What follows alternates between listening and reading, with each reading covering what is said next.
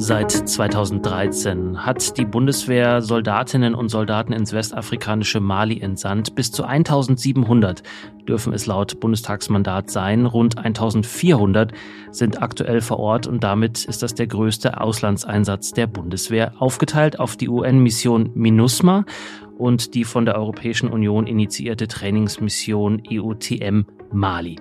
Das Ziel der beiden ist ganz grob gesagt, dem Land zu Stabilität zu verhelfen und auch Hilfe zur Selbsthilfe zu leisten. Ein wichtiger Partner für die Bundeswehr ist dabei all die Jahre Frankreich, doch Präsident Emmanuel Macron hat vor kurzem angekündigt, wir gehen aus Mali raus. Zu schwierig ist inzwischen das Verhältnis zu den Militärmachthabern im Land geworden.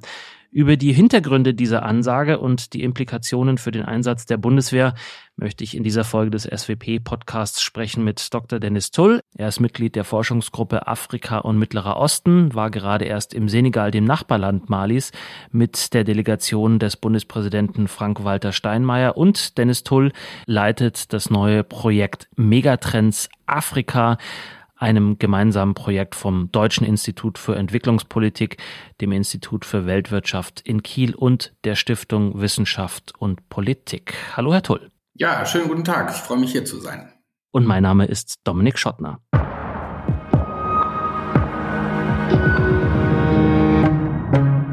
Herr Tull, wieso ist die Bundeswehr überhaupt in Mali? Welcher Konflikt liegt da zugrunde?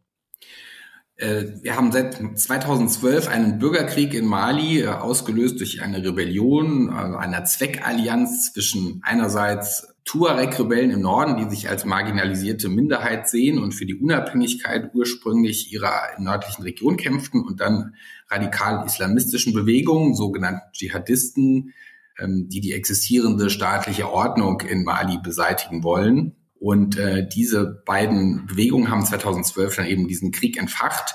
Äh, das, nachdem die malische Armee weitgehend kollabiert ist, hat die Regierung, äh, die malische Regierung in Bamako, Frankreich um einen Militäreinsatz gebeten, der dann auch stattfand. Das hat zunächst einmal den Vormarsch der Rebellen äh, gestoppt, hat dann auch die Tuareg-Rebellen an den Verhandlungstisch gezwungen. Und das ist sozusagen die Stunde Null der, des internationalen Engagements in, in Mali, äh, das nun seit fast äh, zehn Jahren besteht. Und in der Folge dessen haben sich eben zahlreiche Länder und Organisationen in Mali engagiert. Und hier kommt eben auch Deutschland ins Spiel, das sich an zwei Missionen in Mali beteiligt, nämlich die UN-Stabilisierungsmission MINUSMA und äh, die EU-Trainingsmission äh, EUTM Mali, die die malische Armee äh, ertüchtigen soll, wie wir im deutschen Sprachgebrauch äh, sagen. Mhm. Mit wem ist Deutschland da als Partner vor Ort? Frankreich haben Sie schon genannt. Welche Länder sind noch dort? Äh, wie, wie in so vielen Krisenherden dieser Welt und auch etwa in Afghanistan äh, sind hier zahlreiche Länder und Organisationen vor Ort.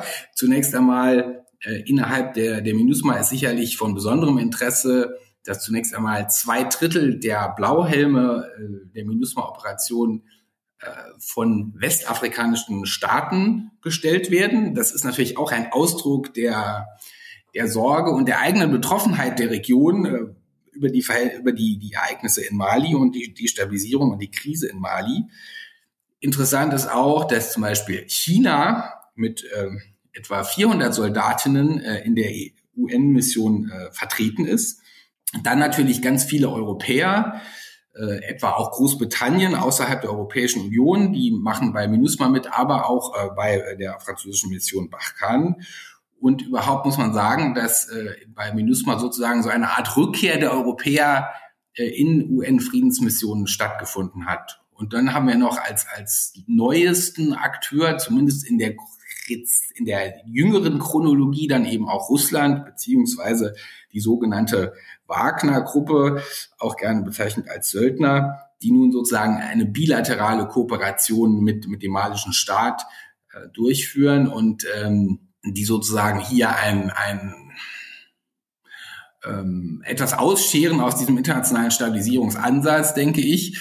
Äh, was nun die russischen Interessen sind. Ich denke, einerseits kann man wohl schon vermuten, dass es hier um, um Störfeuer geht. Da muss man mit minimalem Aufwand doch eine maximale Wirkung erzielt, nämlich hier auch sozusagen die europäische Handlungsfähigkeit in Mali zu vermessen Und das funktioniert im Moment ja auch ziemlich gut, äh, gerade weil Bamako sehr stark nun auf eben diese Kooperation mit Russland setzt und sagt, Russland oder seine eben Proxys seien eben besser dazu in der Lage als die Europäer, äh, ihnen bei dem bei der Aufstandsbekämpfung, bei der Ertüchtigung der malischen Armee zu helfen. Mhm. Proxys sind äh, Stellvertreter. Genau, das sind sozusagen diese äh, nicht weiter spezifizierten Gruppen wie eben Wagner, die ja letztendlich de facto oder theoretisch auf dem Papier nicht existiert. Äh, der russische Staat bestreitet ja jede Verbindung äh, zu dieser Gruppierung, die sicherlich auch kommerzielle Interessen hat, aber die zweifellos nicht ohne das Zutun oder die Zustimmung des russischen Staates äh, in Mali agiert. Und ich denke, hier kann man sicherlich den Bogen schlagen zu der internationalen Großwetterlage. Ähm, ich sehe nicht, dass jetzt Russland in Afrika oder in Mali wirklich originäre Interessen hat. Ich denke schon, dass es hier darum geht, ähm, gewisses politisches Ungemach auch für die Europäer zu, zu schaffen. Vielleicht auch, um eben Gegenstände äh, zu verhandeln, die relativ wenig letztendlich mit Mali zu tun haben. Und äh, hier kann man vielleicht auch das tatsächlich äh, auch am heutigen Tage ähm, das Stichwort Ukraine anbringen. Ich glaube, hier werden eben über, wird über Bande gespielt und hier werden sicherlich auch noch andere andere Punkte verhandelt äh, mhm. im, im großen Bild der Dinge. Sie sagen am heutigen Tage, weil wir diesen Podcast aufzeichnen, an dem Tag, an dem die russische Armee ihre Invasion in die Ukraine begonnen hat. Jetzt haben Sie gerade schon auch die äh, Wagner-Gruppe angesprochen, dass die sich jetzt da stärker engagieren, beziehungsweise sozusagen gebeten wurden, sich da stärker zu engagieren. Ist das denn so eine Art Reaktion darauf, dass Frankreich gesagt hat, wir gehen aus Mali raus oder ist das unabhängig davon?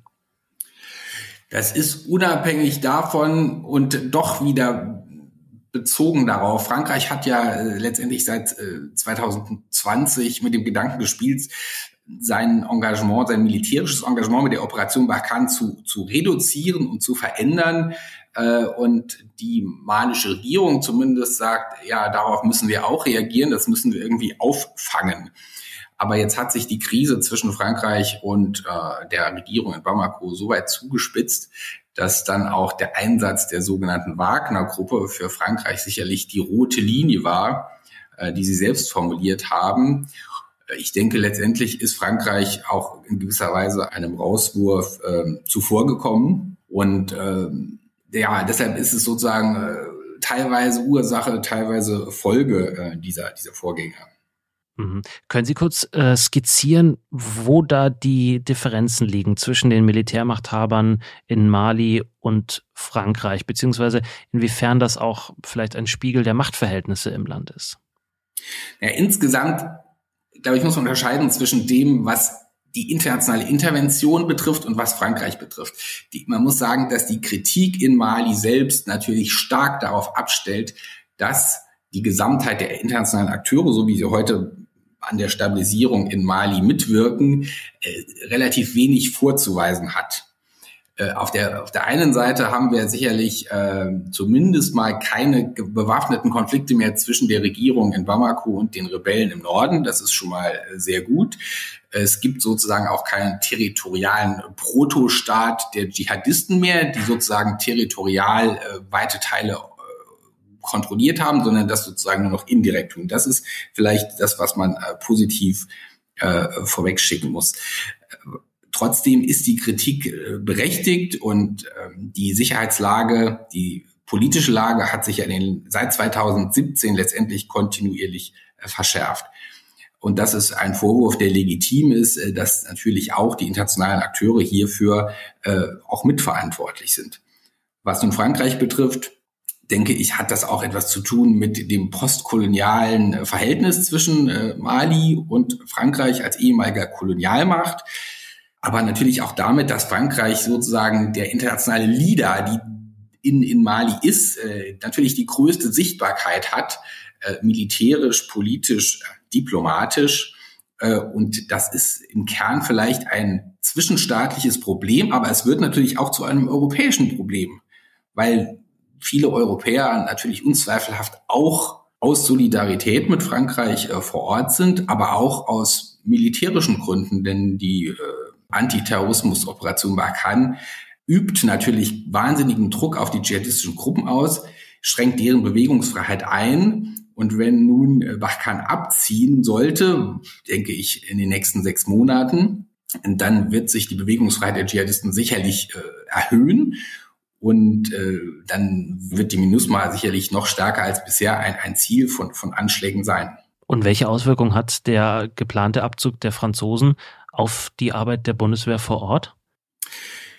Die internationalen äh, Truppen in Mali, sei es nun EUTM, sei es MINUSMA, äh, sei es Bachkan selbst, äh, sind sozusagen ja das äh, Ziel von Anschlägen kontinuierlich, insbesondere MINUSMA ist davon äh, betroffen und das große strategische Ziel der dschihadistischen Gruppen ist ja der Abzug der internationalen Truppen. Äh, da nun eben Frankreich äh, mit, äh, mit vielen Mitteln einen ähm, einen Antiterrorkampf dort durchführt, über bewaffnete Drohnen, über äh, Kampfhubschrauber, über Spezialkräfte, wird eben dieser Druck dann wegfallen. Und ich sehe nicht, äh, dass die malische Armee dazu in der Lage sein wird, auch nicht mit russischer Unterstützung dieses zu kompensieren. Und dadurch wird die Gefahrenlage, werden sicherlich auch die Risiken äh, für die internationalen Kontingente und dann auch für Deutschland sicherlich zunehmen. Und insofern glaube ich, äh, muss man sich damit schon auseinandersetzen. Auf der anderen Seite muss man sagen, dass gerade dann vielleicht auch der deutsche Beitrag in der MINUSMA besonders wichtig wird, weil die Deutschen hier äh, Aufklärung betreiben am Boden, aber auch aus der Luft über, über Drohnen. Und ich denke, das kann natürlich dann nochmal äh, von, von, von größerer Bedeutung sein, wenn eben der französische Schirm sozusagen hier wegfällt. Mhm. Christine Lambrecht, die Verteidigungsministerin, hat zuletzt äh, gesagt, dass sie nicht mehr so sinngemäß, dass sie äh, die Sinnhaftigkeit des Einsatzes nicht mehr so gegeben sieht. Wenn ich Sie so höre, ähm, sprechen Sie da äh, bisschen andere Worte. Ja, ich glaube, es gibt ganz unterschiedliche Zugänge äh, zu dieser Frage. Es gibt den, die eine Möglichkeit, darauf zu gucken, dass man sagt, naja, Mali zu unterstützen, ist im Moment eigentlich nicht tragbar, weil wir es hier mit einer Militärregierung zu tun haben. Das ist sozusagen das normative Argument. Und deshalb steht ja auch ganz viel im Mittelpunkt äh, die Frage, wann denn endlich die Transition in Mali, in Bamako äh, zum Ende kommen wird, die dann durch Wahlen abgeschlossen wird, damit die westlichen Ansprechpartner sozusagen auch wieder einen demokratisch legitimierten Partner haben. Dem setzen die Malier entgegen und das nicht ganz zu Unrecht. Wahlen lösen im Moment überhaupt kein Problem, solange wir nicht institutionelle Reformen durchgeführt haben. Äh, verfrühte Wahlen hatten wir schon mal 2013, das hat nicht funktioniert. Das ist sozusagen die malische Argumentation. Äh, der zweite Punkt in der Abzugsdebatte ist sicherlich eben äh, vielleicht auch nochmal diese Afghanistan-Brille, äh, die oder Afghanistan, die Afghanistan-Problematik, die sicherlich auch in Deutschland ganz stark den Blick auf diese auf, auf, diesen, auf diese Krise lenkt, äh, im Sinne von, naja, nach 20 Jahren Afghanistan äh, war alles vergeblich, ist das möglicherweise auch in Mali so und die Bilanz ist zweifellos nicht berauschend. Insofern ist das sicherlich auch etwas, was mit reinspielt. Dann die Frage der Kooperation zwischen Mali und, und Russland. Das ist auch ein, ein, und insbesondere der Wagner-Gruppe ist sicherlich auch etwas, was das fortwährende Engagement in Frage stellt. Und dann natürlich letztendlich auch die Frage, dass Frankreich abziehen wird. Soll man hier Solidarität bezeugen mit den, mit unserem engsten Partner? Oder sollen wir versuchen, in Mali engagiert zu bleiben. Ich glaube, da muss man nuancieren und ich glaube, da muss man auch zwischen den Missionen unterscheiden, aber vor allem muss man auch äh, darauf achten, dass man jetzt nicht nur Stabilisierungsversuche in Mali durch die militärische sicherheitspolitische Brille sieht. Äh, und selbst wenn man jetzt ein oder zwei, zwei Beteiligungen dort äh, abbricht, dann bleiben natürlich immer noch gewisse Hebel da oder Versuch, Möglichkeiten, äh, auf äh, diese Krise dort einzuwirken. Sie hatten, Herr Tull, die Nachbarländer angesprochen, die eigentlich äh, diese Mission ganz gut finden, wenn ich das so äh, ganz grob zusammenfassen darf. Wie blicken die auf das, was da jetzt passiert in Mali? Wir haben es ja auch gerade in, in Senegal gehört, äh, wo der Bundespräsident auch mit seinem Amtskollegen äh, Macky Sall zusammengekommen ist. Und Macky Sall hat ja auch nochmal, auch als Vorsitzender der Afrikanischen Union gesagt, dass die internationale Gemeinschaft, dass die Deutschen, dass die Europäer äh, bitte in, in Mali engagiert bleiben sollten. Äh, wie gesagt, ich hatte es schon darauf hingewiesen, die Westafrikaner selber sind ja auch sehr stark engagiert und zwar nicht nur diplomatisch über die westafrikanische Staatengemeinschaft, sondern auch, und hier kommen wir zu der zweiten Mission, an der Deutschland beteiligt ist, die MINUSMA. Und ich glaube, hier hat man vielleicht keine spektakulären Ergebnisse, aber die Bilanz ist doch etwas besser. Ähm, der Friedensvertrag ist vielleicht nicht umgesetzt, aber immerhin gibt es keine bewaffneten äh, Konflikte mehr zwischen der Regierung und den Rebellen. Die Mission äh, betreibt auch den Schutz der Zivilbevölkerung, zumindest dort, wo sie präsent ist. Und ähm, ich denke, ihr kann natürlich auch äh, eine Aufgabe zukommen, eine wichtige politische Aufgabe, nämlich diese Transition zu begleiten, die wir dann hoffentlich äh, demnächst mal sehen werden, sofern Bamako bereit ist, Kompromisse einzugehen. Und ähm, deshalb denke ich auch, dass die westafrikanischen äh, Nachbarländer schon darauf setzen, dass MINUSMA dort bleibt. Und ich finde, das ist auch vertretbar, äh, weil vielleicht auch diese Transition oder auch diese Regierung, so unbequem sie auch ist, jetzt für möglicherweise doch auch eine, eine neue Möglichkeit äh, eröffnet, Mali in Richtung Stabilisierung hin zu, zu begleiten der Einsatz der Bundeswehr und ihrer Partner in Mali. Wie sieht das Fazit aus? Wie sieht die Zukunft der Mission MINUSMA und EUTM Mali aus? Das hat uns in dieser Folge des SWP-Podcasts erklärt Dr. Dennis Tull. Vielen Dank für Ihre Zeit und Ihr Wissen. Ich danke Ihnen. Und Ihnen, liebe Zuhörerinnen und Zuhörer, vielen Dank für Ihr Interesse und fürs Zuhören. Wenn Sie sich in das Thema weiter einlesen wollen, wir verlinken auf der SWP-Website bei dieser Podcast-Folge einige Artikel zu dem Thema. Unter anderem zu der ersten Publikation des angesprochenen Forschungsprojekts Megatrends Afrika von Herrn Tull, Mali. Gibt es noch Zukunftsperspektiven für die Intervention?